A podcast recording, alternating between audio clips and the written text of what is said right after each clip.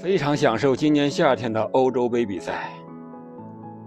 小组赛已经结束，八分之一决赛的对阵也已经出炉，马上就要打响。我们一起来做个预测吧。首先从杯赛本身的历史经验上看，比利时、意大利、荷兰是三个小组赛表现最好、最稳定的球队。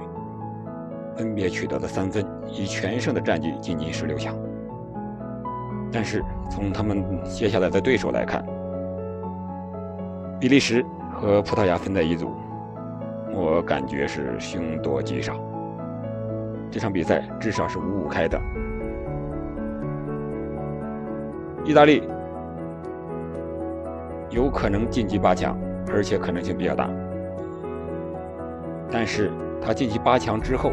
八进四的对手就是比利时和葡萄牙的胜利，能否再走再进一步？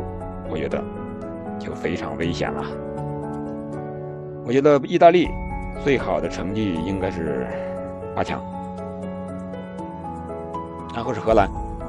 荷兰在小组没有受到任何挑战，在进四强之前应该也不会受到更大的、更多的挑战。但是我觉得他们无冕之王的帽子还得再戴一戴。自强可能是他们最好的归宿。然后是英格兰和德国，在八分之一决赛就要见面。他们俩，我觉得，如果谁能进得了八强，谁有可能就会进得了最终的决赛。哎，这是他们的实力。还有他们的底蕴决定的。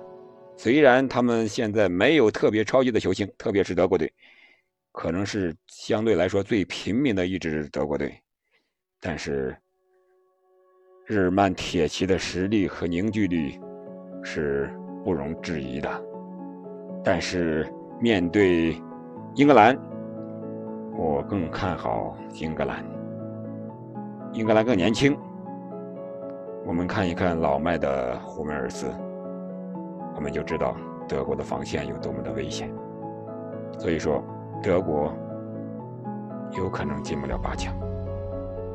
英格兰如果能进得了八强，那么接下来就是一路通关的，应该是能进入到决赛。然后是另一个区。法国和瑞士，克罗地亚和西班牙。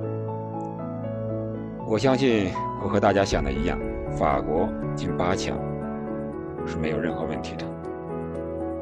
法国面对瑞士，可以说毫不费力的进入到八强里边。然后西班牙和克罗地亚，我更看好克罗地亚。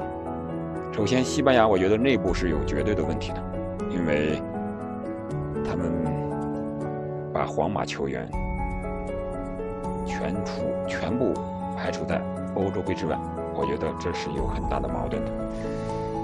可以说，有矛盾的球队应该不会走得太远。我更看好克罗地亚，虽然克罗地亚有些老迈，但是他们有世界杯亚军的底蕴，我觉得他们可以过了西班牙这一关。过关之后，八进四，我觉得应该是。荷兰对威尔士或者丹麦的胜者，应该是荷兰能进入四四强，然后是英格兰和荷兰，然后是葡萄牙和意大利，然后是法国和克罗地亚。那么进入决赛呢？我觉得应该是英格兰和法国，英法大战，我觉得应该是。今年决赛的上演，那么最终谁能夺冠？我觉得我更看好法国，因为这届的法国队已经更加成熟了。姆巴佩，包括重新招入队的本泽马，还有吉鲁，可以说法国队是上下一心呀，团结一致向前看。所以说我更看好法国队。从法国队的这个分组形式上来看，淘汰赛的分组形式上来看，也更有利于他们晋级到决赛，并最终捧杯。这就是我的预测，你的呢？谢谢。